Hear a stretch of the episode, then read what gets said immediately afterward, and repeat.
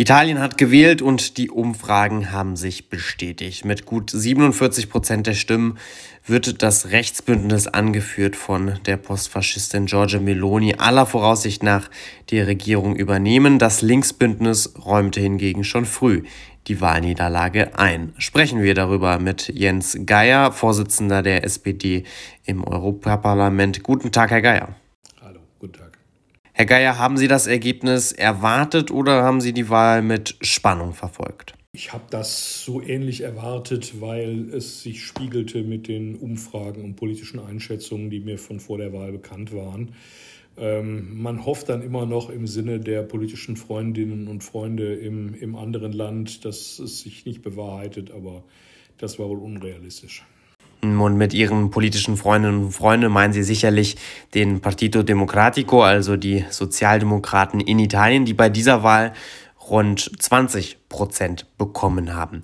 Woran liegt das denn? Ähm, das kann ich Ihnen gar nicht so genau sagen, weil ich äh, ähm, das nicht verfolgt habe. Ich habe eigentlich das, die Zusammenrottung auf der rechten Seite mit äh, einiger, einigen Befürchtungen verfolgt.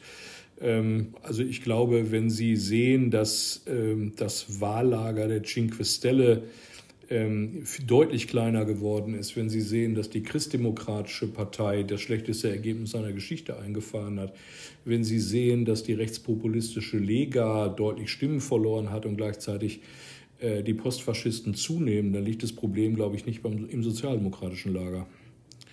Hm, dennoch hat ja das sozialdemokratische Lager bzw. das Linksbündnis sehr stark verloren. Ja, mag ja sein, aber ich weiß leider die Ursachen nicht. Dann blicken wir jetzt mal auf das Rechtsbündnis, denn es ist sehr wahrscheinlich, dass jetzt das Rechtsbündnis die Regierung übernehmen wird, dass Giorgia Meloni Ministerpräsidentin wird. Haben Sie schon ein Szenario, was das für die Europäische Union bedeutet?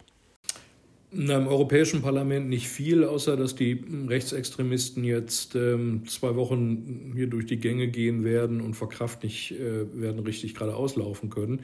Ich glaube, die wesentliche Veränderung wird sich im Rat der Europäischen Union, also im Umgang der ähm, Regierungen der Mitgliedstaaten untereinander konstituieren, sowie im Umgang ähm, der Republik Italien mit, äh, mit der EU-Kommission. Ähm, da werden die Ansprüche ähm, lauter werden. Ähm, wir kennen die Partner von Frau Meloni, äh, Salvini von der Lega, Berlusconi von Forza Italia als ausgesprochene Putin-Fans. Ähm, das heißt, ähm, die in der Außenpolitik notwendige Einstimmigkeit herzustellen, um die äh, ähm, um, um weitere Sanktionen zu verhängen. Das wird sicherlich mit so einer Regierung noch ein Stückchen schwieriger, als es bisher schon war. Wenn es aber gelingt, äh, dass ähm, Europa gespalten wird, wenn die EU nicht mehr einheitlich auftritt, dann spielt das am Ende Putin in die Hände.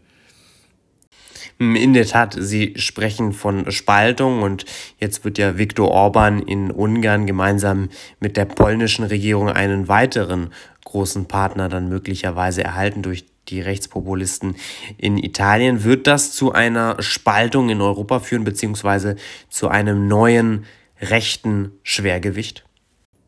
Das ist jedenfalls nicht auszuschließen. Also am Ende des Tages ähm, wissen die eigentlich alle, ähm, soweit sie sich rational verhalten, dass äh, die Europäische Union, die europäische Zusammenarbeit wichtig ist für ihre Volkswirtschaften und äh, die drei Staaten, und dazu gehört dann, die Sie nennen, zu denen gehört Italien dann am Ende des Tages sicher auch, die beziehen ja auch nicht unwesentliche Leistungen aus dem EU-Haushalt, wenn Sie etwa an, an, den, an den Regionalfonds denken. Also die Ansprüchlichkeit wird sicherlich erhalten bleiben. An eine Spaltung denke ich jetzt vor der Hand nicht. Ähm, ähm, also im Sinne, dass die, dass die ausscheren komplett aus der Europäischen Union, aber dass sie ihre ähm, Ansprüche an eine eher zurückhaltende Zusammenarbeit die sich dann eher auf die rein wirtschaftliche Seite beschränken soll, dass das deutlich hervorgebracht wird. Damit ist auf jeden Fall zu rechnen, ja. Hm, nun, das, was Sie jetzt sagen, das sagen ja auch viele die die Rechtspopulisten kennen, nämlich dass ähm, Giorgia Meloni und auch das Rechtsbündnis sowieso kein Freund von Europa ist. Und was jetzt sehr wahrscheinlich ist, ist eben nämlich genau das, was Sie beschreiben, nämlich dass man jetzt ähm, alle wirtschaftlichen Unterstützungen weiter einfordern wird, dass man hingegen ähm, weniger interessiert ist daran, ähm, eine Zusammenarbeit, eine feste Zusammenarbeit mit der Europäischen Union zu haben. Kann man auf der einen Seite nur die wirtschaftlichen Unterstützungen wollen und auf der anderen Seite ähm, nicht mit der Europäischen Union zusammenarbeiten? Braucht es da dann auch Konsequenzen? das Verhalten der Europäischen Union, die politische Absicht der Europäischen Union, um es besser zu sagen, ist ja die immer tiefere Integration. Ähm, so ist das Vertragsziel. Und wer das Vertragsziel nicht erfüllt, äh, die vertraglichen Inhalte sind ja jetzt auch mittlerweile sehr viel breiter gespannt als nur die inhaltliche Zusammenarbeit, der erfüllt dann irgendwann auch nicht mehr den Vertrag.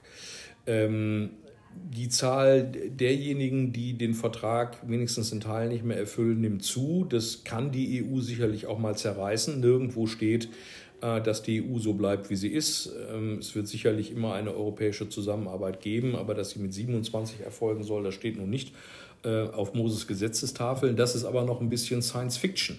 Also man kann nicht nur das Geld wollen und dann die gemeinsamen Politiken in den Ofen stecken. Das funktioniert schlicht nicht.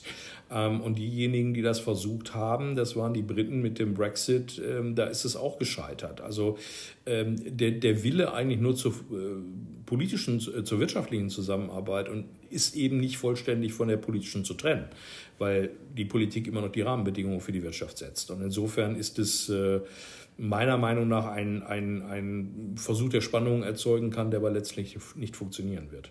Sagt Jens Geier, Vorsitzender der SPD im Europäischen Parlament, heute hier im Interview bei Politik mit Stil. Herr Geier, herzlichen Dank für Ihre Zeit. Gerne.